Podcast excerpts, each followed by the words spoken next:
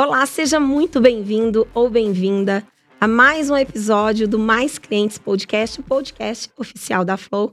Eu sou Cláudia Vale, hoje com essa voz rouca, mas quase não vinha para poder, por causa dessa voz, eu fiquei totalmente sem voz, então me perdoem eu estar tá com essa voz rouca, mas a nossa convidada de hoje vem falar com a gente sobre o tema de tecnologias do futuro e o impacto na experiência do cliente.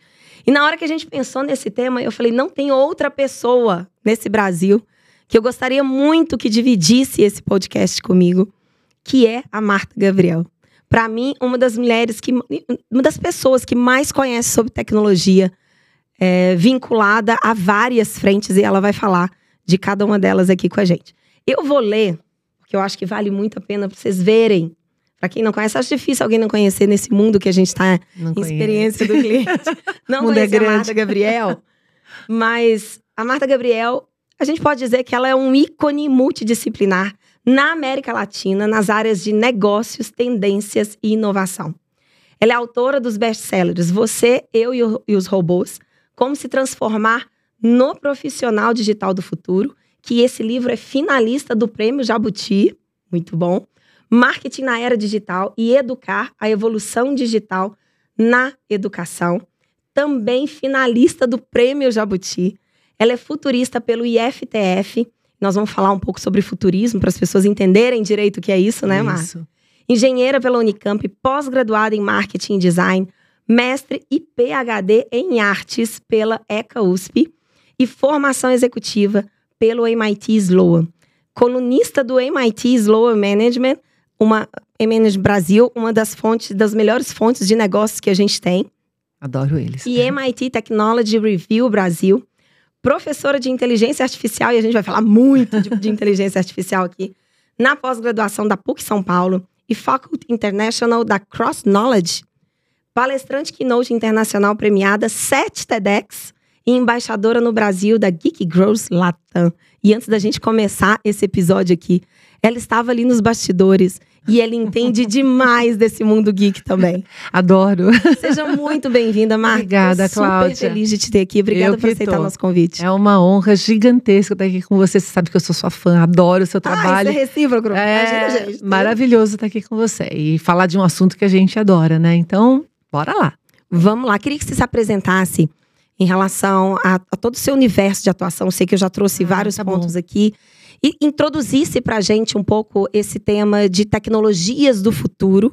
Tá né? E, e, de futurismo, que eu acho que as pessoas confundem um pouco. Isso. Quando falam em futurismo, acham que é uma coisa muito distante, né, Mar? Isso, e não é. Traz um pouquinho essa visão geral para depois Ótimo. a gente entrar um pouco. Então, Cláudia, eu sou fã de tecnologia desde a minha origem. Meus, meus pais trabalhavam com tecnologia, né? Eles tinham uma empresa de automação comercial nos anos 60. Então, eu nasci envolta nisso. E tecnologia, desde pequenininho, aprendi que ela dava poder. Que ela, quando você dominava alguma tecnologia, você conseguia fazer algo além daquilo que você poderia sem ela. Então, minha carreira inteira, não importa em qual vertente, então as pessoas viram, né, que eu fui, comecei com engenharia, mas eu fui indo para marketing, para artes, para várias outras áreas, inclusive educação, porque a tecnologia permeia tudo. Ela, ela, ela potencializa é, todas essas áreas, também traz riscos riscos para essas áreas. Para coincidir com a, o meu tempo de vida, a gente está vivendo uma aceleração muito grande, né, que não é novidade para ninguém, especialmente depois da pandemia, as pessoas sentiram de verdade essa aceleração. Eu brinco que é, o que a gente está falando agora, é, vivendo agora, a gente está falando já há mais de 10 anos, 15 anos. A gente já sabia que esse cenário estava se delineando, mas as pessoas sentiram de verdade agora, que é o caso da inteligência artificial. Até recentemente, a gente já usava inteligência artificial em qualquer aplicativo de uma grande big tech, né, de uma grande corporation. Mas parecia que aquilo, sei lá, era etéreo, né? Era ficção Tava oculto, né? Tava, Tava por trás do que a gente utilizava. Ficção científica era filme para as pessoas, né?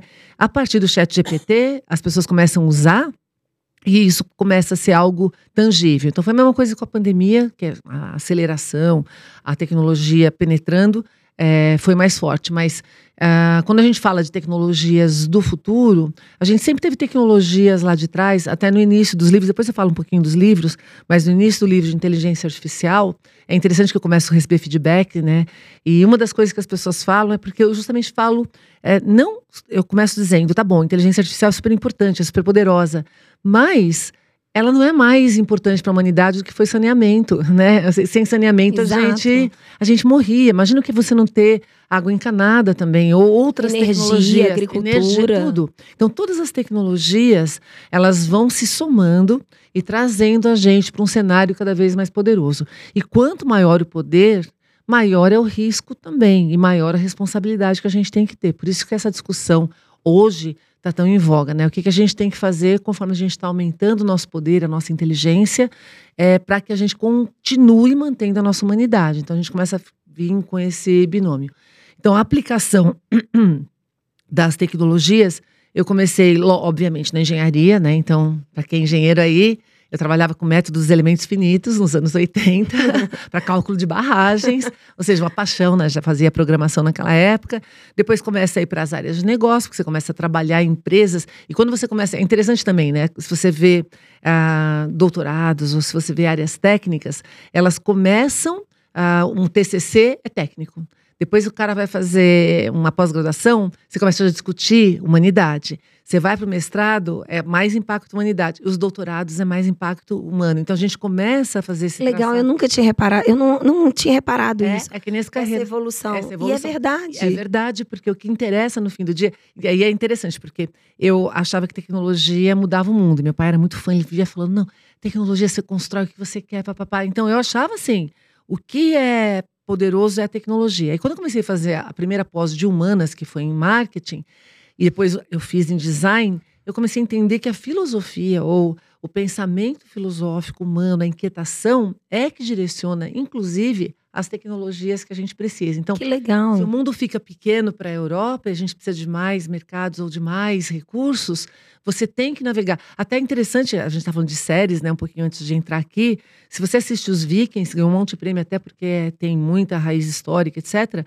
Os Vikings, na realidade, começaram a ir para a Europa porque eles precisavam de recursos, eles precisavam plantar eles precisavam de comida, eles queriam ser fazendeiros na Inglaterra, que foi as primeiras terras que eles encontraram, depois o restante, né? Então, muito do que a gente vê ao longo da história da humanidade, né, dessas é, evoluções, é baseado na melhoria da vida humana. A gente uhum. busca isso no final do dia, né? Agora, Marta, quando a gente pensa nessas tecnologias e a gente trazendo para dentro das empresas, é, há pouco tempo atrás eu, eu fiz al, alguns cursos de futurismo e eu achava que eu entendi um pouco antes de fazer o curso, tá? Eu achava que eu entendi um pouco. E quando eu fui fazer esse curso, eu falei, eu não entendi, era nada. É, as pessoas não sabem, né? E, aí, e aí tem algumas coisas. Além de não se entender todo esse universo, né? De, do, dos possíveis futuros que a gente Isso. tem e tudo mais. Dentro das empresas, até antes da gente falar de tecnologias de futuro aplicadas ao negócio, a gente precisa falar um pouco também dessa mentalidade das empresas em relação ao que é futuro. Porque como os líderes das empresas, eles têm toda essa pressão do resultado de curto prazo, Isso. você trazer um pouco de, de, de conceitos ou de visão em relação a tecnologias do futuro e que eles precisam se, começar a se preparar agora. Isso. Existe um desafio muito grande para a gente trabalhar um tema desse dentro das empresas. Quem dirá começar a dizer de tecnologias do futuro, pensar agora, mas tecnologias para o futuro, para a experiência do cliente, né? Isso. Como é que você está vendo esse cenário das empresas hoje em relação a pensar futurismo e tecnologias do futuro. É, tem duas coisas aqui, Cláudia, porque assim, é, futurismo, as pessoas. Primeiro, o grande problema é que as pessoas não sabem o que é, por isso que elas não sabem qual a importância. E acham que a desviação, até eu brinco quando né, eu faço palestras nessa área, workshop para liderança, e aí eu falo: vocês já pararam para pensar de onde vieram essas pesquisas que vocês leem de tendências? Ou seja, quando você vê uma pesquisa, ah, tendências para daqui 20 anos, tendências para daqui 10 anos, tendência na, na, área de consumo, tendência na área de experiência, é, são pesquisas, elas têm metodologia, elas têm fundamentação para que elas tenham alguma adesão ao que você se basear naquilo para poder tomar decisão. Então, futurismo é a ciência que ajuda a gente a analisar cenários, tanto que a gente fala que é estudo de futuros. Futurismo é estudo de futuros, com S mesmo, porque não existe um futuro. Nós estamos criando o futuro e ele pode ser vários, de acordo com o caminho que a gente segue. Uhum. Então, o que, que o futurismo traz de benefício? E, e, é um problema porque, como a liderança não sabe o que é e não, não utiliza metodologias, às vezes, eu tenho certeza que todo líder é, acompanha os estudos de futuros de, das grandes consultorias, dos grandes think tanks que, que, que aplicam. Mas isso passou a ser urgente também no seu pensamento, do seu quadrado, independente das grandes tendências. Por quê? Conforme a gente tem uma aceleração muito grande tecnológica, que é o que está causando a aceleração de todo o restante, o futuro chega mais rápido. Então, se, se você pensar no passado, então, futurismo são metodologias, pesquisas, para que a gente consiga traçar cenários para futuros. E aí a gente, quando traça esses cenários, normalmente para 10 anos, também as pessoas não sabem disso, né? Não é. 5 anos é tendência, 10 anos é futurismo. E aí a gente separa esses Esse foi cenários. um dos principais aprendizados que eu tive. Que é muito legal, né? Que é muito legal. E na hora que você vê os quatro, cinco tipos de cenário, de, de futuros que você pode trabalhar, Isso, você fala, eu, uau, eu tenho mais poder, porque eu, eu consigo enxergar melhor o que pode acontecer. Então, só, até para clarear para as pessoas, quando a gente faz uma pesquisa é, hoje, do que está acontecendo no mercado hoje, é pesquisa de mercado. Quando a gente faz uma pesquisa de coisas que estão emergindo e que tem uma probabilidade muito, muito, muito grande de acontecer em cinco anos, são tendências. E quando a gente analisa cenários que podem ser possíveis, prováveis, plausíveis, preferíveis, Isso. desejáveis, para 10 anos, isso é futurismo. Normalmente o futurismo se ocupa de 10 anos. O que acontece? Quando a gente tem, tem uma heurística que eu adoro, que é o, o Cone de Futuros, né, que é do, do Voros, mas que foi adaptado por vários autores, que ele faz o seguinte: você está aqui. Se não tivesse nenhuma velocidade de mudança, se nada mudasse, você tem um cilindro. Então, o presente continua se repetindo. Foi assim durante milhões de anos de caça e coleta, milhares de anos de era agrícola e vai por aí. A partir da hora que você tem mudança, em vez de virar um cilindro, isso se abre como se fosse um cone. E quanto maior a mudança, mais aberto é o cone. O que, que significa? Quanto maior a mudança, mais possibilidades de futuros a gente tem. Então, nesse contexto, quando você traça essa linha de 10 anos e enxerga né, esses cenários, você começa a saber o que, que você tem que fazer hoje para evitar alguns e o que, que você tem que fazer hoje para garantir que aquilo que você quer aconteça e como humanidade, né? E aí voltando para aquilo que você falou, qual a importância disso para a liderança e para as empresas e que ainda não está sendo feito no nível atrair para mim? Eu como líder tenho que saber um, um pouco disso pelo menos. Se você não faz isso, o ser humano tem uma tendência a tomar decisão de curto prazo. O curto prazismo é o Exato. capeta. uhum. E a gente não o capeta é ótimo. é o capeta. E aí o futurismo é o antídoto contra o curto prazismo. Porque você tomar decisão de longo prazo com cabeça de curto prazo é catástrofe. Você vai com certeza tomar a decisão errada. Então, quando você traz metodologias de futurismo para analisar qualquer das. Porque quando a gente fala de futurismo, é, é bom deixar claro aqui também que a gente faz estudos de futuros de áreas específicas. Então, por exemplo, a gente pode fazer estudos de futuros é, do clima, que tem um monte, por sinal, né? Por isso que a gente sabe que a gente está fazendo besteira. É, tem estudos de futuros do agro. Do agro em São Paulo. Estudos de futuros do É agro. bem nichado, assim. Quanto mais nichar. nichado, Quanto mais nichado, mais específico para o seu negócio. Por isso que eu estou falando que as grandes, eh, os grandes think tanks, consultorias, elas normalmente fazem os mais abertos, né? As grandes tendências.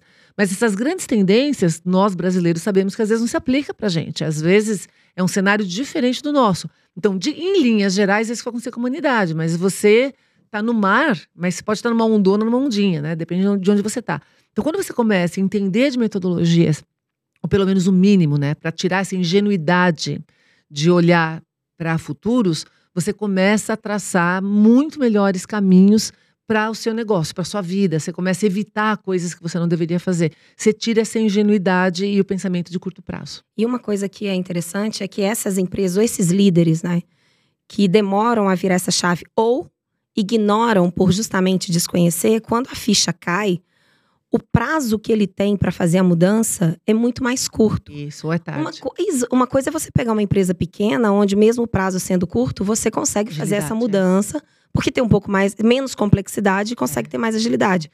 Agora, se você pega uma, uma empresa com uma grande estrutura corporação. uma grande corporação, ela pode perder totalmente um mercado não pela, por não ter a sua capacidade de execução, porque ela, ela tem, Isso. mas sim para uma capacidade de enxergar e de Isso. tomar as decisões nos momentos corretos, né? Isso, e isso também é, é bem importante isso que você está falando, porque a gente está aumentando a complexidade no mundo. O que, que significa um um aumento de complexidade? É quando você começa a ter mais interdependências entre pares. Vou dar um exemplo. Nos anos ah, 60, 70 do século passado, o que acontecia na Europa não afetava a América. E o que acontecia na Ásia não afetava nem a Europa nem a América. O que acontece quando a gente começa a ter conexões, ligar tudo e criar rotas de consumo, de comunicação, de trocas, etc., é, por causa de meios de transporte melhores, né? Você começa a ter mais avião, mais. blá, e comunicação. Tudo começa a ficar interligado. Aí nos anos Uhum. 80, é que todo mundo tá aqui é novinho e não sabe, tá? Mas porque para vocês é história, para mim é Eu memória. já sei. Para vocês. Eu, eu lembro quando eu comecei a ouvir na televisão é, notícias tipo os, os tigres asiáticos, a bolsa na Ásia Exato. cai ou sobe, isso afeta a bolsa em Nova York. Por quê? Quando você está mais ligado com outras pessoas, que nem eu tô aqui separadinha de você, a gente está num, num cenário simples. Se eu levar um tombo aqui, não te machuca. Você pode até ficar com pena de mim, mas não te machuca. Se eu te der a mão e eu levar um tombo, você leva também um, um tranco. Então, nessa conexão que acontece, e quanto mais complexa ela se torna, menos a gente consegue enxergar de, a olho nu causalidade. Então, uma pequena coisinha no ambiente complexo, é, aqui é você pegar a teoria do caos, efeito borboleta, uma pequena coisinha, ela pode desencadear uma super transformação. E quando você não está olhando para isso, por isso que a gente está falando que agora se torna mais importante. É, parece que algumas coisas acontecem de repente, mas elas não aconteceram de repente. É você que não olhou a Exato. causalidade ou analisou o ambiente complexo. E para analisar ambientes complexos, a complexidade muito é causada pelo aumento do- da tecnologia. A tecnologia, ela permite todas essas interconexões. E a gente precisa da tecnologia para enxergar e combater a complexidade, ou traçar os patamares de simplicidade dentro do ambiente complexo. Então, ou seja, não tem mais caminho, por isso que a gente fala que toda empresa do futuro é uma empresa de tecnologia, que faz alguma coisa, que faz educação, que Uhum. vende comida, que vende. Não importa. Porque sem a tecnologia você não vai mais conseguir navegar na complexidade que está aumentando. Sempre aumentou, tá? É legal a gente falar. é, Cada revolução tecnológica, não só as últimas industriais, mas cada revolução na história da humanidade baseada em tecnologia, ela aumentou a complexidade no mundo. E a gente vem aumentando esse grau de complexidade continuamente. Tanto que o nosso cérebro começa a lidar com a complexidade de maneira diferente. Então é, é importante entender isso. Você tem que ser um líder que enxerga a complexidade em um Exato, grau. exato. E Marta, pensando agora em todo esse cenário é, complexo nessas novas tecnologias, o que, que você está vendo das empresas aí em termo? Quais são as tecnologias que as empresas estão mais olhando hoje? E quais aquelas que você acha que essas empresas deveriam colocar uma atenção muito especial para não cometer esse erro que a gente vem falando agora? Ótimo, ó. A primeira que tá todo mundo olhando, que tá hypada pra caramba agora, é a inteligência artificial. O problema da inteligência artificial, eu vou falar das outras, tá? Tem oito tecnologias que, inclusive, tá no livro Você os Robôs, depois né, eu mostro A gente vai deixar o link desses livros, É. das palestras da, da Marta, que eu já tive a oportunidade de assistir. Então, a gente vai deixar tudo na descrição. Eu vou deixar vocês depois terem. aqui para eles. Mas a primeira é a inteligência artificial, inclusive ela é o driver das outras. Todas as outras acabam necessitando da inteligência artificial ou ativando a inteligência artificial. Por quê? Ela invade. Eu não sei se as pessoas aqui, né, também, em termos históricos, tecnológicos, sabem que o cavalo foi uma das principais tecnologias durante toda a história da humanidade. A partir da hora que a gente começou a domesticar animais, que é quando a gente começa a usá-lo para agricultura, para guerra, para transporte, para tudo quanto é coisa, ele era um diferencial competitivo gigante. E ele foi, até o início do século passado, a grande tecnologia diferencial. Tanto que, para a gente mostrar né, o que, que é uma disrupção tecnológica e que, como a gente não consegue enxergar essas disrupções, no começo do século passado, um dos grandes problemas das cidades, Nova York, Londres, das grandes cidades, era cocô de cavalo, porque cavalo era o meio de transporte, e aí eles falam, como que nós vamos achar novas metodologias e técnicas e tecnologia para limpar cocô de cavalo? Aí surge o carro, simplesmente o problema passa a ser outro. Então, é- é- é- eu estou falando isso por causa da analogia com o chat GPT. Muitas das empresas que estavam num caminho de desenvolvimento de inteligência artificial é, específica interna, né? ou seja, utilizando ah, recursos internos. Quem já tentou aqui sabe que é o capeta. Treinar inteligência artificial, você precisa de dados, você precisa de equipe de negócios, junto com os caras que fazem toda a parte de anotação e análise do que, que pode ser ou não é, treinado, como é que você. E aí você vem com alguns sistemas agora que simplesmente põe abaixo um monte de empresa que estava tentando dar uma solução que é, é, chega e muda totalmente a lógica de mercado. Então, IA, ela já é há mais de 10 anos, ela está no radar de, e entrou mais fortemente no radar nos últimos cinco, que ela já tinha recursos para poder acontecer. Então, que nem eu falei do cavalo, que ele foi totalmente substituído por tecnologias mecânicas, etc o homem sempre foi o centro né, de toda a inteligência do planeta, com auxílio, obviamente, da tecnologia. O que, que acontece agora? A IA ela faz com a gente, eventualmente, aquilo que as tecnologias mecânicas fizeram com o cavalo.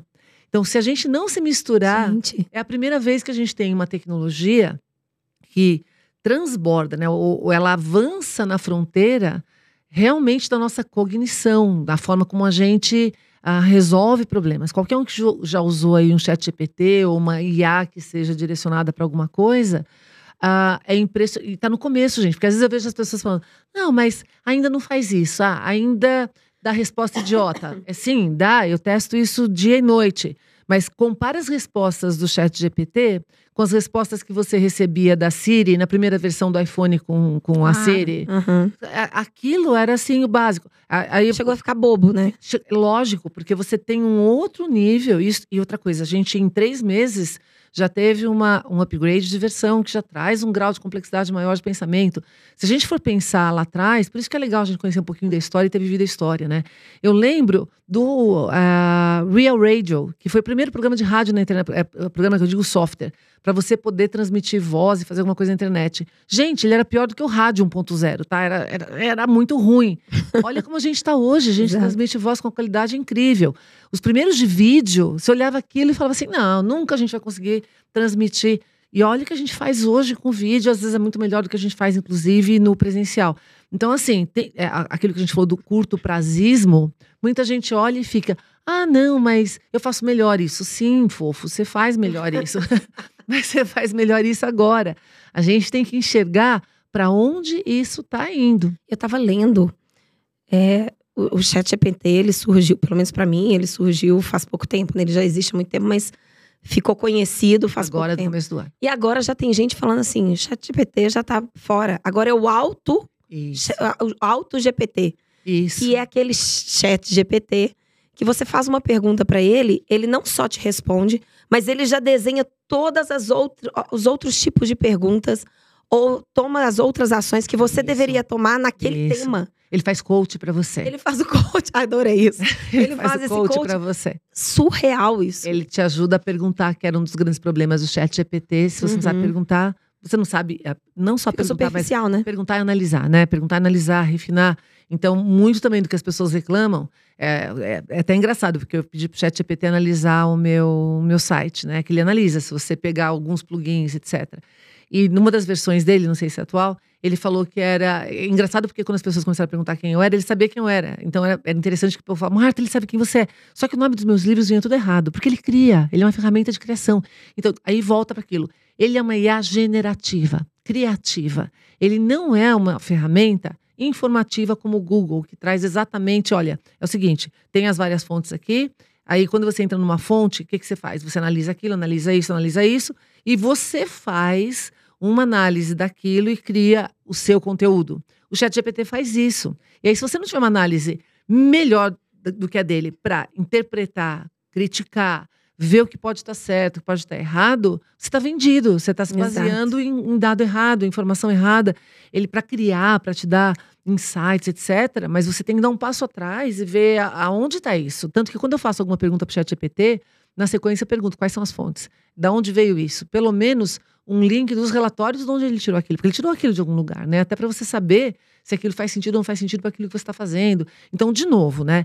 A, a gente precisa entender daquilo que a gente está falando e o que a gente está utilizando. Senão a gente está utilizando martelo, pensando que a gente está utilizando chave de fenda ou uma furadeira elétrica. Não vai dar certo. Você vai fazer coisa errada e vai machucar o dedo e vai fazer a casa cair. Então, nesse sentido, IA não é uma coisa só. Então o pessoal fala de IA de forma genérica, né? E, e na realidade a inteligência artificial é, ela é igual à inteligência humana, no sentido de que é um termo genérico e você tem vários tipos de inteligência. E você tem que entender, e no caso da IA como é tecnologia, a, a, gente tem muito mais segmentado do que a inteligência humana. Por exemplo, a gente não fala que uma pessoa tem inteligência visual. A gente tem as nove de Gartner, né? Mas a gente não fala que você tem uma inteligência visual. A gente fala motora.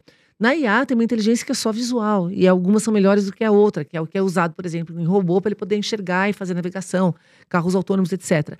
Então, se você não entender com o que que você está lidando, o que que você está fazendo, você começa a fazer coisa errada. Por isso que é importante uhum. entender as tecnologias.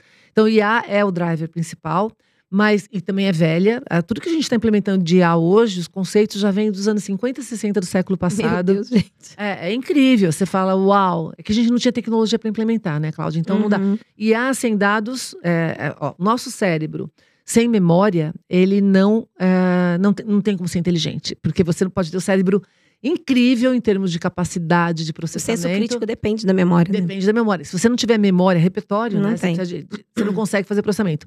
E a IA é igual. Se ela não tiver dados, ela não consegue trazer inteligência. Até recentemente não tinha dados. Como é que a gente começou a ter dados? Por causa de tecnologias digitais de comunicação, redes sociais, é, buscadores, é, comunicação e troca de. Então, a gente começou a ter um volume gigantesco de dados e a gente teve uma melhora considerável nos sistemas de processamento computacionais a partir de 2010. Então você criou o ambiente é, propício para que a IA se desenvolvesse, coisa que a gente não tinha nos anos 50, que era impossível você conseguir mínimas coisas para fazer, mas a, toda a teoria, os conceitos, muito está lá de trás, né? Até antes é, de, dos anos 50, o nome oficial surge nos anos 50 de inteligência artificial como campo de estudo, mas se você pegar a mitologia grega, já tinha ah, robôs que, ah, autônomos que ajudavam né, eles ganhar batalhas, etc.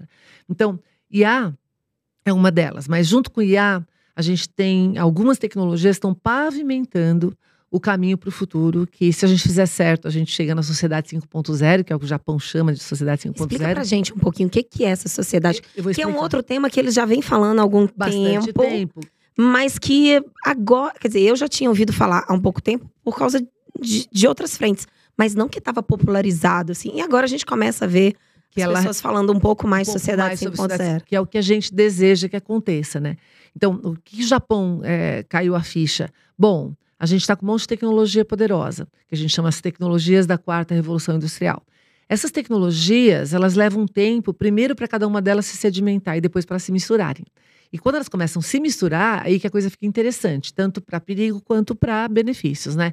Então, essas tecnologias, que eu explico aqui todas elas em super detalhe, é inteligência artificial, internet das coisas. Então, eu falei que a inteligência artificial, ela faz o processamento de dados. Como é que eu capturo esses dados? Muito é por IoT. Então, qual a importância do 5G e do 6G? É justamente capturar dados no mundo. Se eu não tiver dados, eu não consigo alimentar. Então, a terceira é Big Data a, o, o, Big Data e a qualidade, né? No, no, no, no, Big Data tem variedade, velocidade, volume, etc. Mas a qualidade, porque você entra com coisa ruim, essa é uma das grandes discussões hoje, sai coisa ruim. Você tem dado enviesado, sai decisão enviesada. Então, primeiro, inteligência artificial, internet das coisas, o 5G, por que ele é importante? Não é porque ele só é mais rápido, é porque ele conecta mais dispositivos. E a gente deve ir para o 6G, porque cada um de nós hoje tem 10, nós vamos ter 20, Exato. 50. E quanto mais sensores você tiver em tudo, mais você consegue ter entrada de dados. No agro, a, o que, que é a fazenda de precisão? É a fazenda que tem muito mais dados, porque se você não tiver esses dados, você não sabe se você já passou aqui com o trator ou passou ali, se o trator não conseguiu capturar não isso. você colocou a semente no lugar certo, sabe. você pode colher já no Exato, lugar ou não. Você não sabe se tem bicho aqui ou bicho ali, se o solo está molhado aqui, se não está molhado ali, se você se a vaca está com problema aqui, se está com. É. Ou seja, dados que gera o Big Data. Então, essas três. Depois a gente tem robótica. Gente, robótica, que as pessoas misturam também, esse é um, outro problema, né? Inteligência artificial com robótica. Inteligência artificial é cérebro, robótica é corpo. E aí você pode ter um corpo bom com cérebro ruim, que nem ser humano, né? Você pode ter uma pessoa que tem um, um super corpo poderoso, mas não consegue pensar direito. Ou ao contrário, você pode ter gênios que tem um corpo que né, não é tão favorecido quanto né, atleticamente, etc.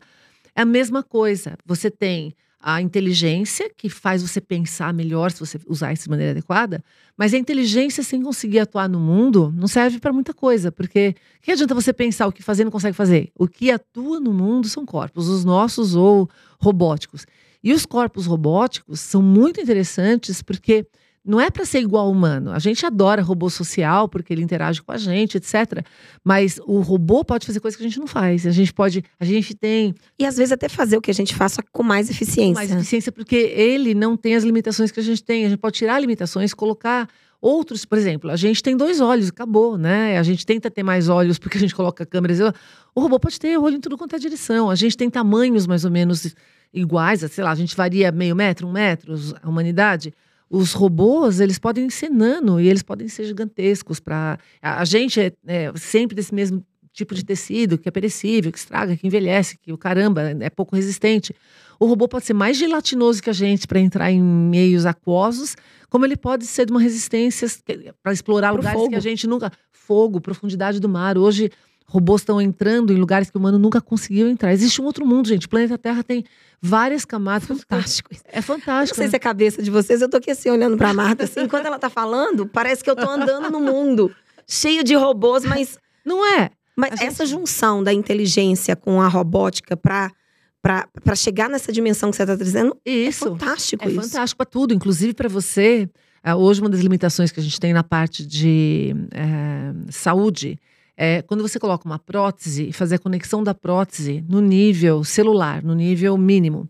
A próxima tecnologia que eu ia falar, então, de falando de robótica, é nanotecnologia. Com nanotecnologia, a gente vai conseguir fazer uma conexão muito mais natural entre coisas artificiais e a gente. Tanto que eu acredito muito que no futuro todos nós vamos ser ciborgues, né? Todos nós, a gente já é em algum grau, todos nós vamos nos misturando com as tecnologias que vão nos dando mais poder de fazer coisas. A gente faz, por exemplo, um exoesqueleto hoje, que não está embedado na gente, mas a gente pode utilizar, pode te dar. O, o exército americano está desenvolvendo já há muitos anos exoesqueleto para você correr mais rápido, para você aguentar, porque ele te conduz, né? Que nem a Alien lá, o oitavo passageiro, que ela tá com o Alien fora uhum. da nave. Você não via com pessoa, tá fofo? Você devia ter assistido. Eu tô dando spoiler porque né, o filme tem aí décadas, então você tem, tinha que ter visto. Mas o fato de ela pegar e usar um exoesqueleto, que é muito usado na indústria, inclusive, é a gente utilizando robótica para ampliar a gente também, tá? Então essa combinação, e aí um exemplo que eu dou é, você pode ter um drone que você pilota. É um robô que está usando seu cérebro, a sua inteligência. E você tem um drone autônomo, aí ele tem uma inteligência artificial que está é, dirigindo. Quando você dirige um carro, né, remotamente que seja a sua inteligência que está fazendo aquele controle. Se você tem um carro autônomo, é a inteligência artificial que está conduzindo. Então, a nanotecnologia tem o seu papel, muito importante. E impressão 3D. Então, nanotecnologia, impressão 3D, robótica, elas mexem com a matéria e, e manipulação. O físico dessa. O físico de todas essas coisas que a gente está falando, que é muito importante. A gente criar materiais mais resistentes, mais sustentáveis, mais tudo que a gente precisa. Então, a impressão 3D, inclusive, ela traz o potencial de você é, desperdiçar menos. Tem muita indústria hoje que já faz a impressão 3D aditiva. É, ou seja, você não tem nenhum resíduo. É, você pode fazer isso sem transporte, então você já economiza no, nos rastros de carbono.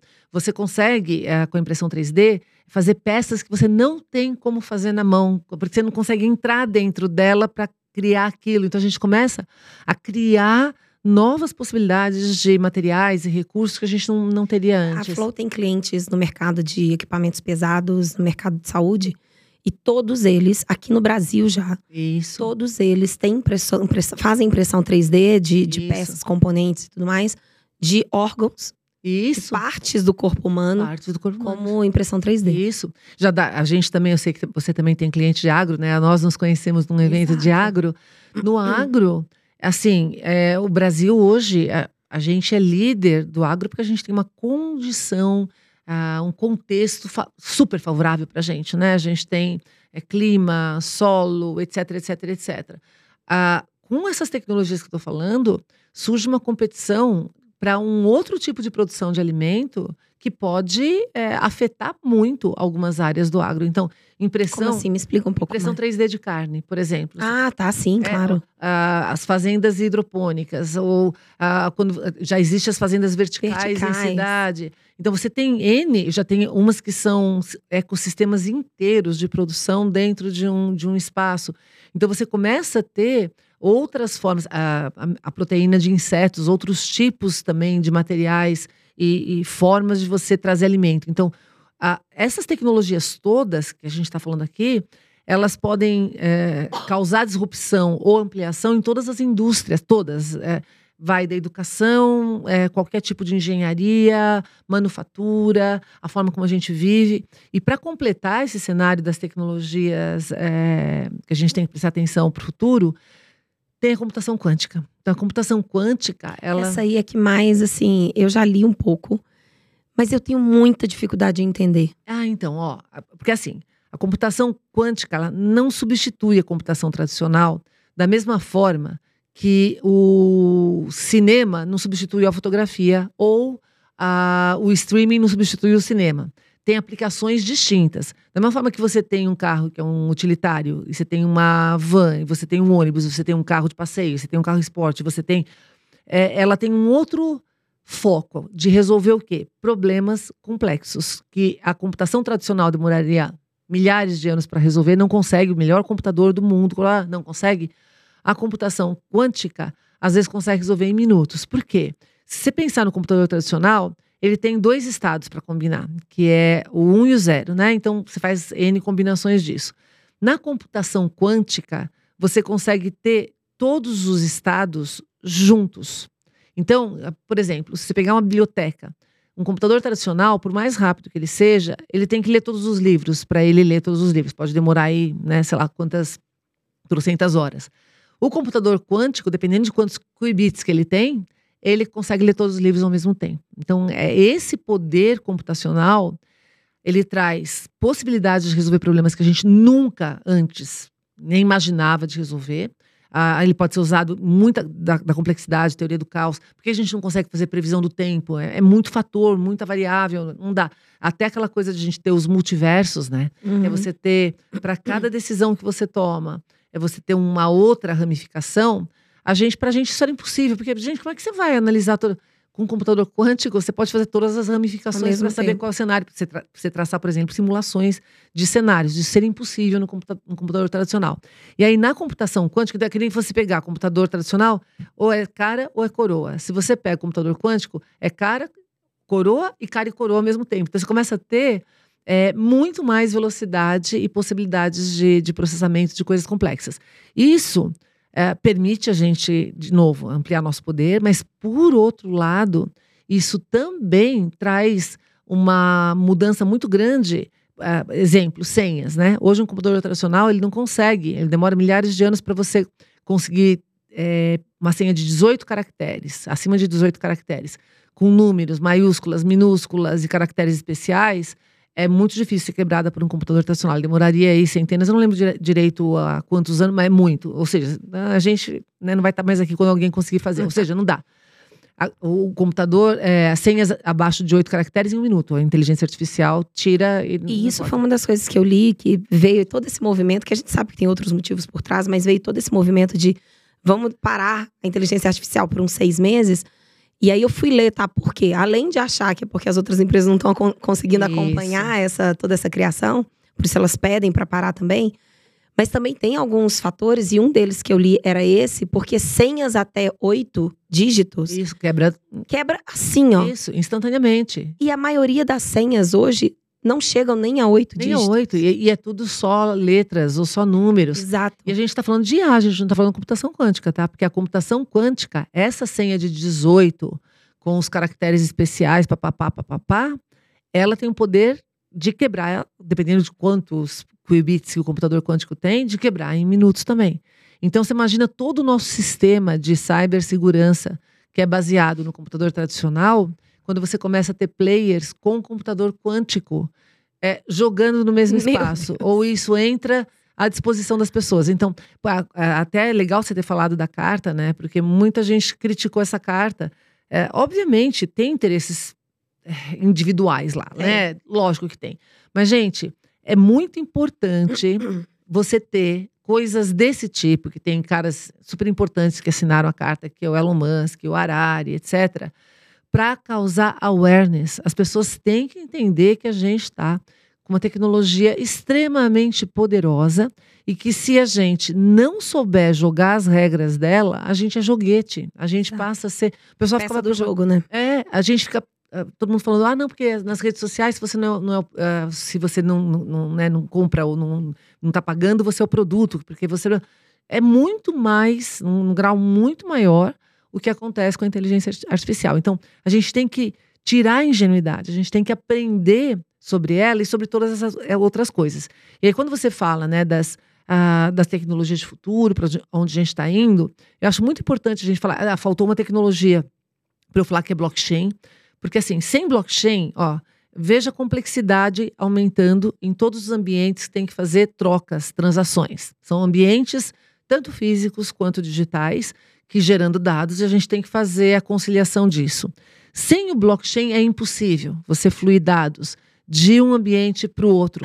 Então, quando a gente fala de blockchain, aí a gente tem tanto uh, porque o blockchain trabalha com blocos, né? Esses blocos ou tokens que ele vai registrando, eles podem ser fungíveis e não fungíveis. Isso é muito importante. A gente conheceu primeiro o Bitcoin e as moedas, as criptos, que são tokens fungíveis. Eles são tokens é, que nem o nosso dinheiro, você troca uma nota pela outra, e aí você tem na, na internet vários tokens disso, cada um guarda né, na, na sua carteira.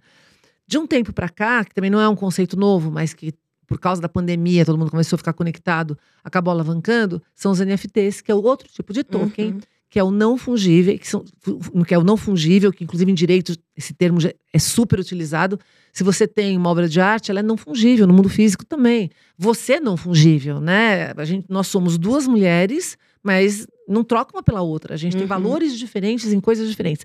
Então, esses termos, e aí no blockchain você colocando os não fungíveis, você permite que muita coisa digital, muita coisa que é única, passe a ser possível de ser registrada na, nessa rede. Então, isso é a base para a gente conectar todos esses ambientes, que é o, a, a evolução, o avanço do metaverso. Que também é outra coisa, né? Me incomoda muito isso no mercado. Um termo vira hype, tudo que é hype tem um motivo a ser hype, aquilo tem alguma importância, mas ele é distorcido e depois que passou o hype, as pessoas colocam aquilo como se fosse um capeta. E aí e... traz uma inteligência artificial isso. questionando. A nova isso. onda agora é inteligência isso. artificial. Esquece o metaverso. E eu vejo um monte de gente tirando sarro assim, ai, onde que foi parar o NFT? Ai, onde, onde foi parar o metaverso? Gente, continua evoluindo. NFT é o futuro. Não dá para você ter registros é, de bens, quaisquer que sejam não fungíveis, e, e, ele amplia muito mais do que o mundo material. Com NFT, você consegue registrar o som da Terra nesse momento, e isso passa a ser um momento único, esse momento aqui no podcast. Então, é, sem os tokens, né, tanto quando a gente fala da economia de tokenização, é isso, a gente pode tokenizar agora o nosso diploma, a nossa vida, a gente pode tokenizar. É isso que a gente vai acabar fazendo para a gente ter é, bens e, e, troca de bens, e, e, não só bens tangíveis, né? Bens intangíveis, etc. Então, isso está em evolução. O fato dos NFTs terem sido uma bolha que começou com arte, faz parte do processo. A internet não foi uma bolha. Exato. Isso, e, Precisa começar por alguma coisa, Lógico, né? A gente já viu bolhas acontecendo.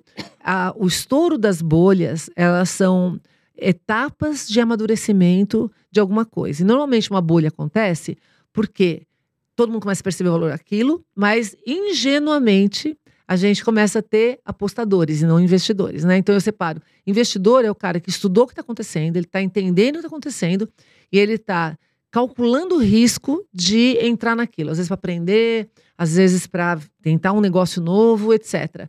O apostador é o cara que vai de cabeça por causa da onda e ele não sabe direito o que ele está fazendo. Então, toda vez que uma bolha estoura, bolha imobiliária, bolha financeira, bolha. A gente tem bolha na história da humanidade desde lá de trás. Porque as pessoas estão apostando em algo que elas não uhum. sabem o que, uhum. que é. E aí volta para a complexidade.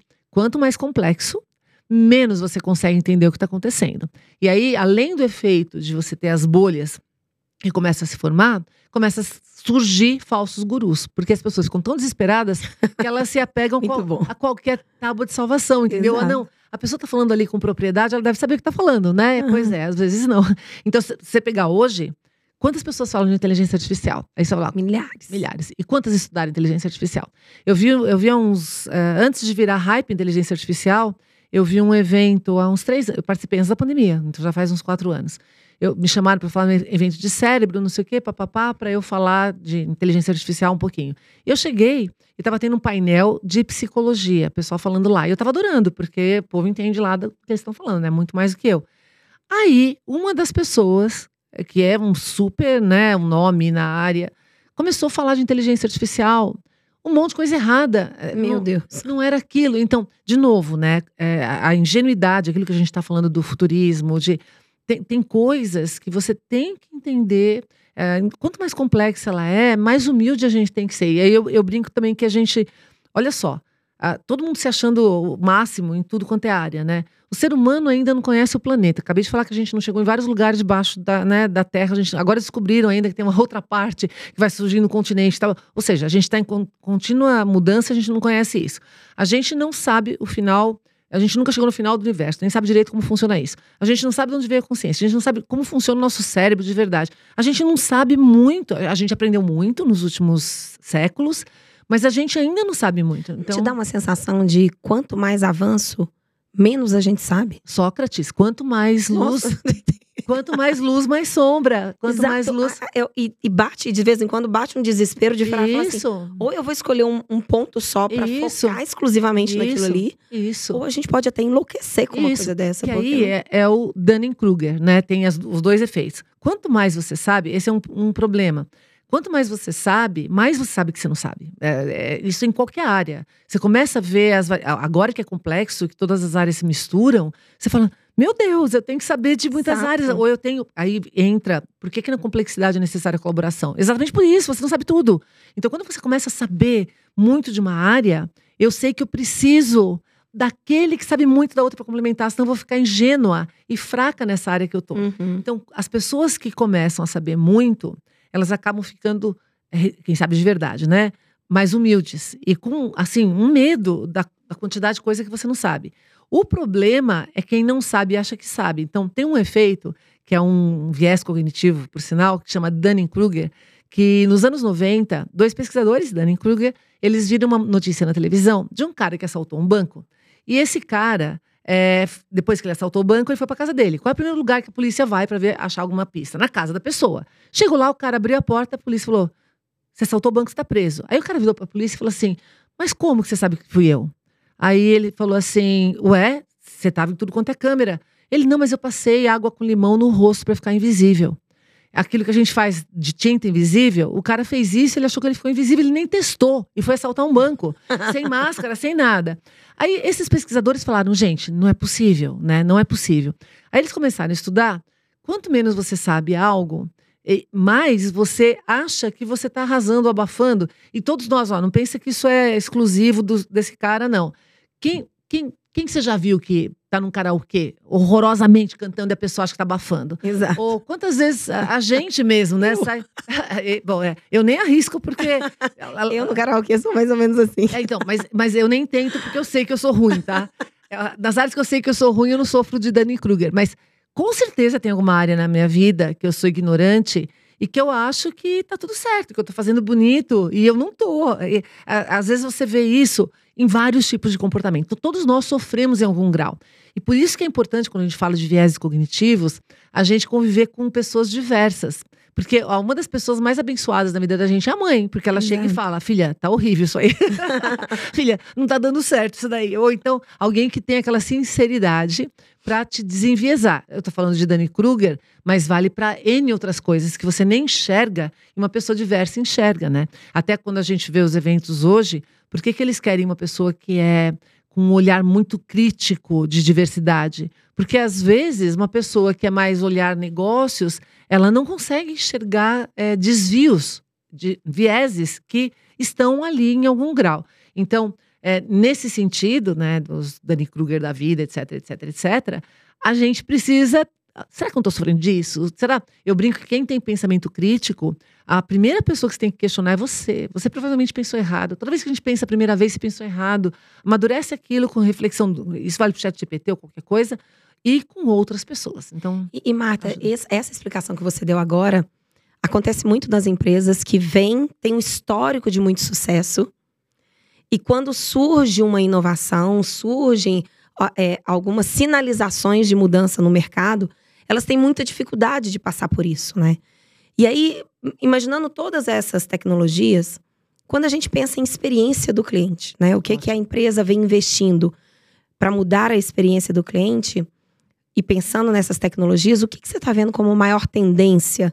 De todas. De todas, assim, que as empresas estão investindo, que realmente as empresas para as empresas que estão nos assistindo agora e que ainda não se atentaram para todas essas tecnologias. Ótimo. Ótimo. O que, que você está vendo que é Nem, um ponto acertado? Assim? É, é, vou falar o ponto acertado. Nem todas estão fazendo isso, mas você fala assim, Marta, você tem X reais e você pode investir numa coisa só. O que, que você investiria? Dados.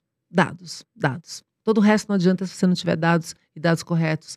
E não é muito dado, é dado certo, né? Não é, é, é você small data que a gente tem falado, porque você pensa no Big Data como esse universo possível de possibilidades, uh, de caminhos para você explorar. Mas o que interessa, na realidade, na hora que você está falando de experiência do cliente ou de decisão de negócio, é qual é o dado que pode melhorar a experiência. Então, vou dar um exemplo. Sei lá, eu trabalho com livro, com palestra. É, o que, que eu preciso saber do meu público para eu melhorar a palestra que eu dou, a experiência dele ser melhor? O que, que ele realmente gosta? Ah, isso é crítico porque o comportamento das pessoas está mudando muito rápido. A gente está sentindo isso no mercado. Ah, especialmente pós-pandemia, não é que as pessoas mantiveram o comportamento da pandemia. Elas estão mudando rapidamente o comportamento constantemente em função até acho, eu acredito que é do awareness que a tecnologia está disponível e elas acostumaram a pegar as próximas. Então, se você não sabe isso, eu brinco que em marketing, se você não conhece o público, não adianta todo o resto, toda a metodologia exato, vai ser exato. Então, se eu tivesse, ó, você só tem dinheiro para isso, como que eu consigo capturar melhores dados para a tomada de decisão? E num segundo momento, porque sem isso, inclusive, você não consegue aplicar a inteligência artificial em cima. Eu lembro das primeiras né, experiências com inteligência artificial, agora já nessa era moderna, né, a partir de 2010. Ah, o que, que o pessoal falava? Os primeiros machine learning começaram a ser implementados. Inteligência artificial, machine learning, ele é estatística ou esteroides. ou seja, você tem que já saber ter os dados, ou saber o que, que você quer deles, para você poder automatizar o processo e fazer isso ficar mais inteligente e aprendendo indo mais rápido. Então, se você não tiver isso, e isso dá trabalho, tanto que eu brinco que em transformação digital, você tem que primeiro estruturar, depois você vai automatizar e depois vai escalar. Então, se você não estruturar essa primeira parte, você vai automatizar errado, escalar errado, que foi o que muita empresa fez ou fez um recorte. Então, de novo, um passo para trás, né? Eu, eu, eu, brinco que quando a gente fala de inteligência artificial, fica todo mundo pensando no futuro, né? Futuro, futuro, futuro, futuro. Na realidade, a gente tem uma lição de casa gigante para fazer agora. agora, para garantir que a gente tenha dados bons, é, não enviesados, os dados que realmente vão trazer resultados bacanas. O que, que você chama de um dado enviesado? Por exemplo, muito do que a gente tem de dados, a inteligência artificial aprende com dados, tá? Então, é, por exemplo, decisões judiciais, né?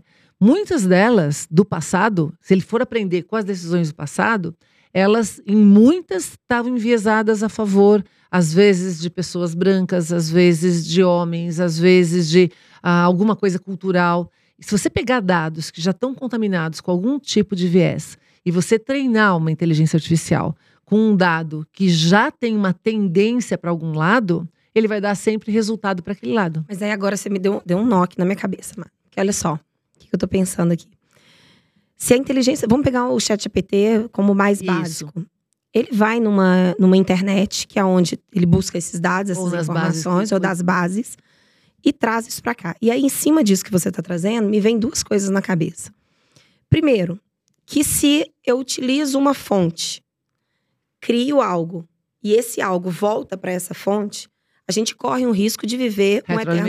Exato. Isso. Então, é, esse é um ponto de interrogação que eu coloco falando: em quanto tempo utilizar a inteligência artificial, que já usa uma internet, a gente está vivendo em um loop porque a tendência é aumentar o uso É. da inteligência artificial. Sim.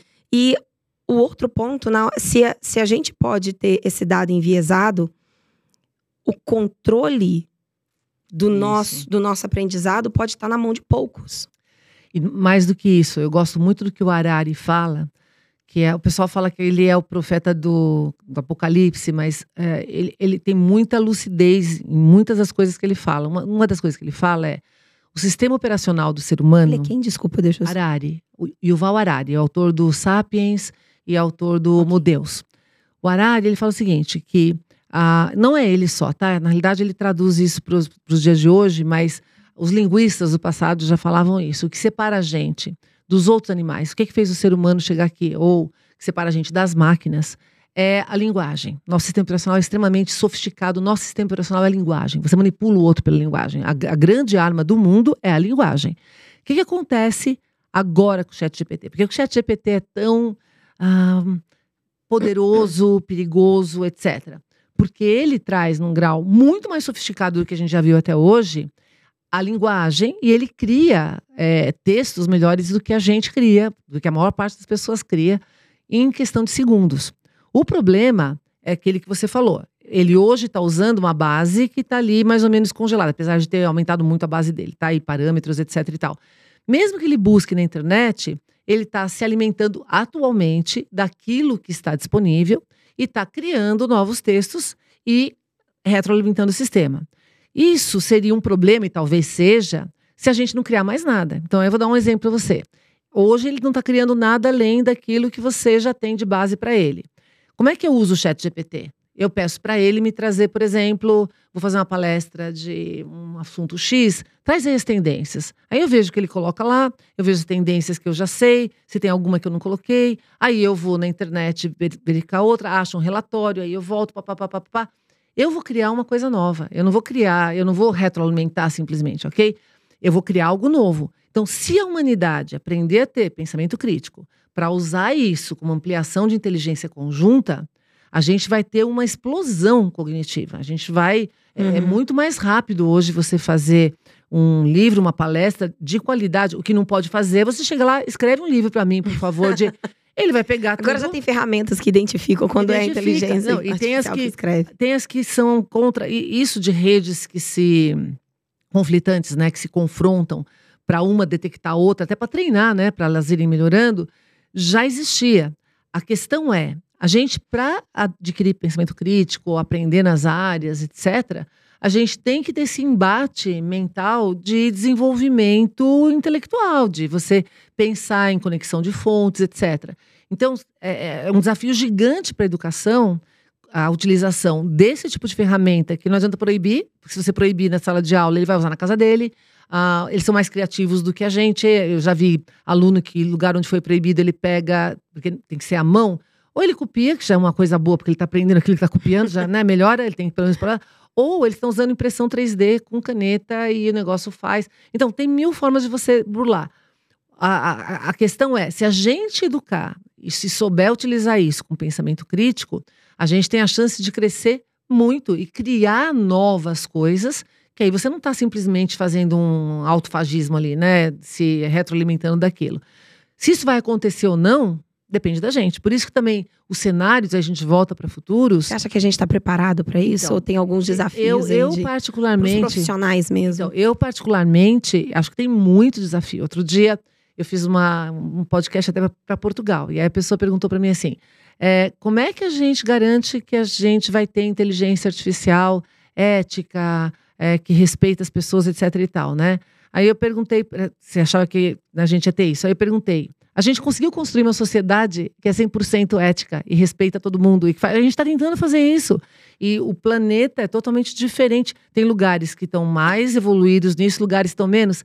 Então, se a gente não aprendeu ainda fazer isso aqui, né, entre nós, porque a gente tem que negociar, a gente tem que ouvir todas as partes, etc.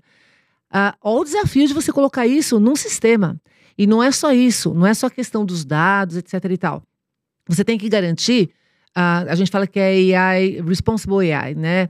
Que é você ter é, robustez, ou seja, ela vai dar conta de processar, é reli- re- reliable, ou seja, ela está disponível e você pode confiar nos resultados que estão lá. E ela é anti, é, anti-vieses. Isso é, assim, para conseguir isso, a gente teria que ter todo mundo discutindo AI. E aí eu volto para a carta do Harari, ou o texto que eles escreveram no New York Times, ele e o Tristan, que é sobre como que a gente, se a gente não dominar a AI, ela pode dominar a gente, né? Ah, se você olhar nas mídias sociais hoje, a gente tem ah, um monte de gente que acredita em fake news, um monte de gente que cria fake news e é criado por E num humanos. nível muito superficial, né? Eu Super- simplesmente li um título. Você já sabe Eu nem li a matéria, Isso, eu não li nada. isso. Eu li o título. e já está falando daquilo. Exato. E isso se alimenta de vários vieses que as pessoas têm, viés de confirmação, tem, tem vários vieses. Imagina quando esses textos podem ser gerados com mais eh, eficiência, conhecendo storytelling, porque os caras que fazem fake news, vocês não conhecem, né? Por máquinas. E as máquinas gerando ah, os textos que a gente. ó, você pode gerar uma nova religião. Você pode manipular pessoas por meio da linguagem. Então, é, esses riscos, se a gente não der um- uma pausada para pensar, a gente começa realmente a entrar num processo de alienação. A gente começa a se deslocar. Ó, cada pessoa pode ter uma realidade diferente. Então a gente está querendo o quê? Multiversos? O que, que é realidade? É uma mentira combinada, né? Então, eu não estou enxergando tudo que você enxerga, nem, mas a gente está enxergando que isso aqui é amarelo, sua, sua blusa é vermelha, a minha é azul. Algumas coisas em comum entre todos nós aqui. A realidade é isso, é a gente conseguiu colocar uma base comum. O que, que acontece quando você começa a criar realidades distintas nos mais altos graus e cada um cria a sua? Você virou multiverso, cada um vive num mundo diferente. Como é que a gente convive como humanidade? Que foi muito do que você falou no- na, na palestra que a gente se conheceu e que você. E aquilo ficou na minha cabeça. Você disse, gente, a gente já está no metaverso. Isso, exato. Né? O metaverso não é um lugar que você entre lá. Não. Entra, não. É uma junção do, do, fi- do on e do off.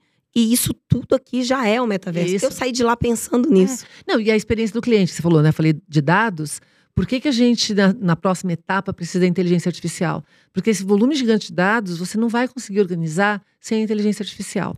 E você não vai conseguir fluir entre. Pensa os seus ah, vários clientes. Cada um deles tem um ambiente que é composto do mundo físico, que é a empresa deles. Eles têm um ambiente que é composto dos sites, das redes sociais, e eventualmente eles vão ter um ambiente 3D também.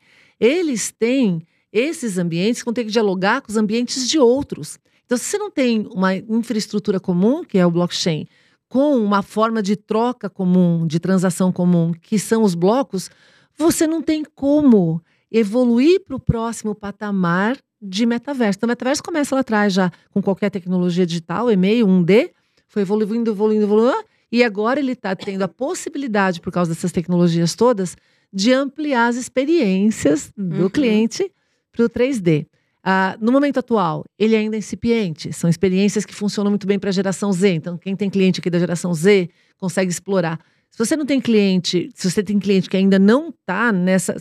é, não é o ideal para você. Você tem que explorar o metaverso na dimensão 2D, tem que esperar amadurecer um pouquinho mais. Então, é essas tecnologias todas você tem que conhecer para dar os próximos passos. E se você for dando passos pequenininhos de melhorias, entendendo o seu cliente, você consegue usar a tecnologia para cada vez dar uma ingre- daqui a E pouquinho você- ajustando. e ajustando. Daqui a pouco você está com uma coisa diferencial total. Muito Você legal. pra ele.